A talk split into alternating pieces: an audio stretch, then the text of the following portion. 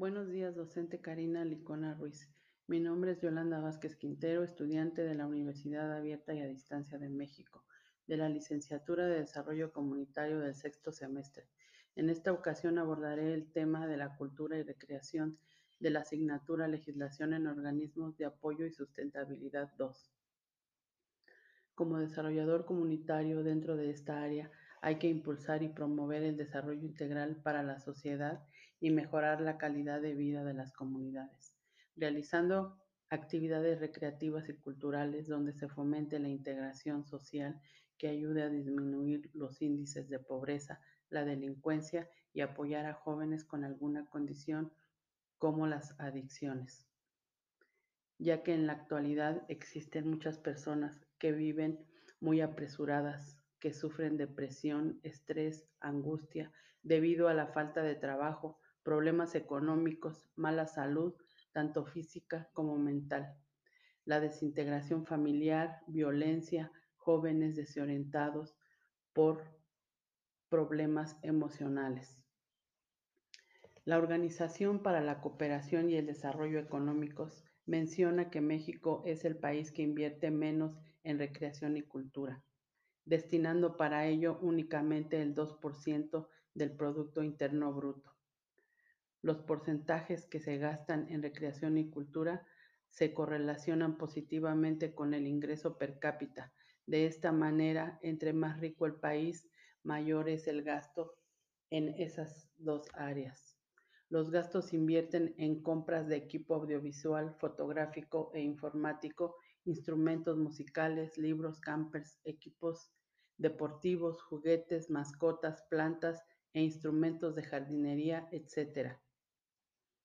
Los juegos han formado parte de la cultura de México a lo largo de la vida, ya sea desde el juego de pelota prehispánico, las largas carreras de los raramuris mientras pateaban una bola de madera, las canicas, los trompos, hasta el deporte y juegos que hoy en día se conocen.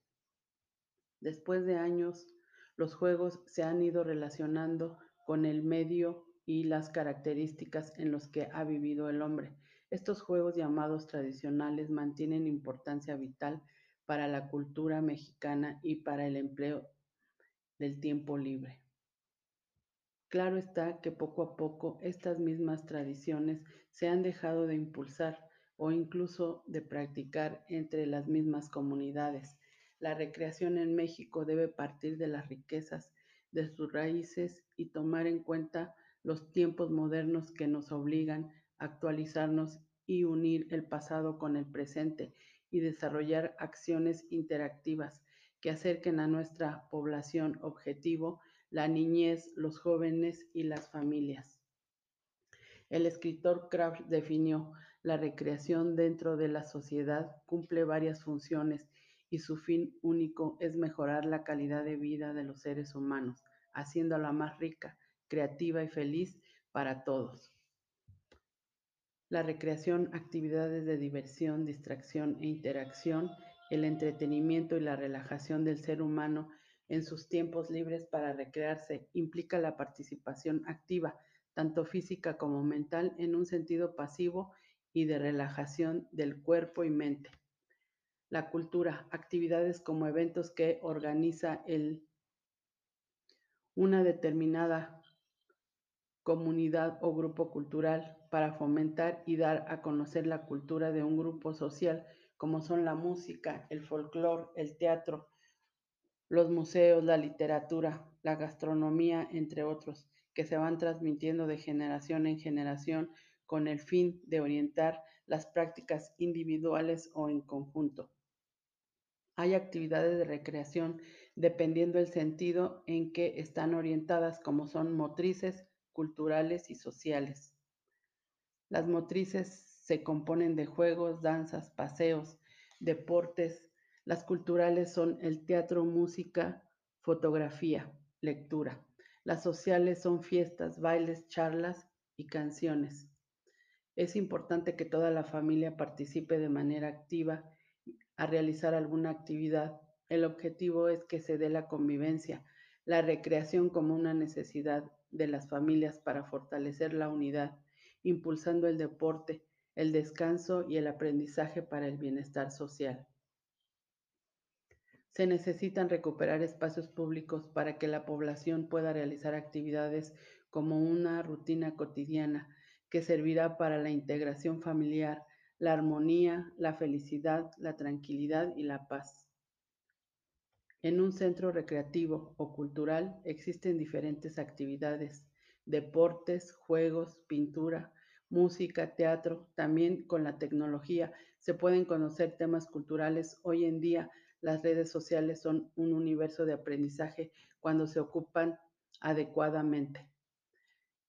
La proyección educativa de la recreación ha estado centrada en la ocupación del tiempo libre con fines recuperativos y de entretenimiento, pero también puede ser una actividad educativa, aunque no sea su propósito principal y como menciona el lema, si bien se manifiestan la intencionalidad educativa, muchas de las propuestas se centran en una oferta de actividades y no en desarrollar un proceso vivencial que asegure acciones de aprendizaje.